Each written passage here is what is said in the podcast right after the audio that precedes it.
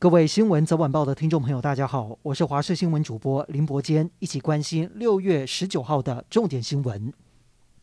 台湾确诊病例数连续七天下降到两百例以下，今天更是宣布三级警戒以来确诊病例数最低的一次。单日本土确诊个案新增一百二十七例，不过死亡个案还是有二十人。指挥官陈时中表示，疫情的确有下降的趋势，但是还是不能大意。至于疫苗接种后通报不良反应而死亡的人数，光是今天就新增了二十四例，累计到目前已经有四十九例。但是根据各地卫生局的资料显示，到十九号下午五点为止，统计已经有五十八例。至于死因是否跟接种疫苗有直接关系，还有待进一步厘清。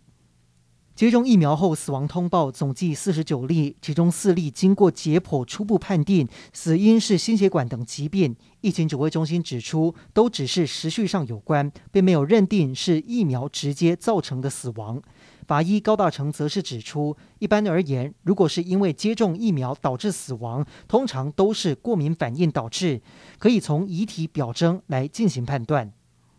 南部今天没有新增确诊案例。在高雄，八十二到八十六岁老年人接种新冠疫苗第二天，由于全台出现很多起长者施打之后猝死的消息，明显出现缓打潮。几个大型接种站前往接种的长者零零星星，不用排队就能够施打。预计十九号接种率只剩下五成。另外，针对台中市率先替里长施打疫苗，高雄的蓝绿议员也跳出来争取，建议是否应该要列入优先施打对象。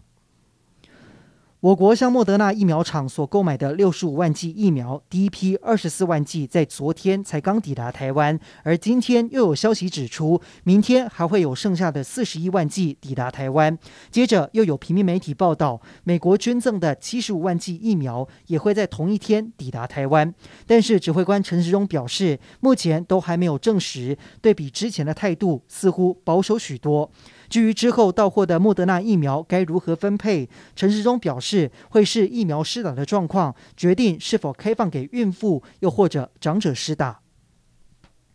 行政院推动纾困四点零，十五号开办劳工个人纾困贷款，每人最高可以贷十万元，陆续也开始发放。但是劳动部在十八号突然宣布，因为有申请人数过量，来到一百一十万人，远远超过预定的五十万个贷款名额，从今天开始，银行暂缓受理新申请案。劳动部回应，目前暂缓申请的主要原因是先让银行消化手边的申请案，至于是否增加贷款的名额，得等行政院拍板。然而，消息一出，也让许多已经申请却还等不到款项的人很紧张。